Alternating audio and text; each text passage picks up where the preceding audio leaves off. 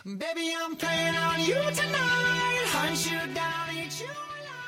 everybody, I'm Otto. Welcome to One Day One Word. Time to listen, time to study. 大家好，我是 Otto。您现在收听的是每日一词，欢迎收听，欢迎订阅。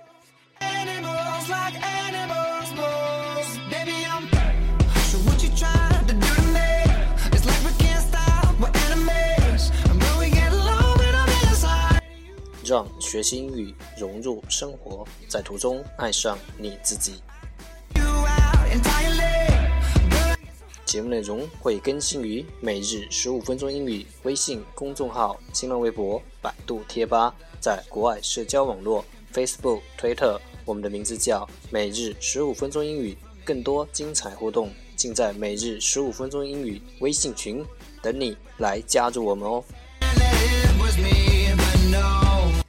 不管晴天还是雨天，让我们一起简单的坚持每。一天。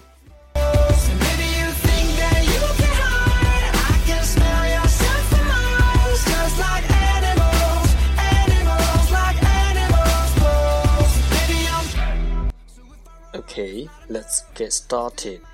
Day 70. Today's word is 今天的单词是 knife, knife. K N I F E knife 名词刀子。Let's take a look at its example。让我们看看它的例子。The knife cuts very well. The knife cuts very well. 这把刀切起来很快。The knife cuts very well.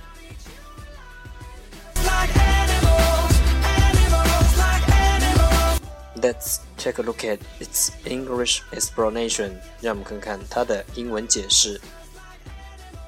A knife is a tool for cutting or a weapon and consists of a flat piece of metal with a sharp edge on the end of a handle. 一把刀 A knife 就是 is 切东西的工具，a tool for cutting 或者武器，or a weapon，并且由一块平的金属，consists of A flat piece，手柄末端有锋利的边缘的金属，with a sharp edge。On the end of a handle，一把刀就是切东西的工具或者武器，并且由一块平的在手柄末端有锋利的边缘的金属组成。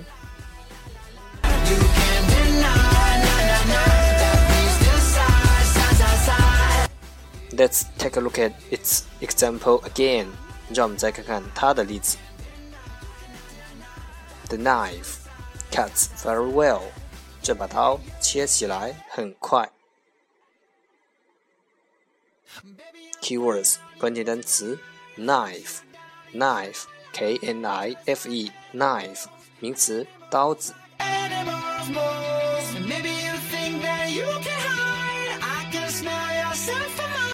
That's all for today. 这就是今天的每日一词。欢迎点赞、评论。分享，欢迎和我一起用手机学英语和进步。See you tomorrow，明天见，拜拜。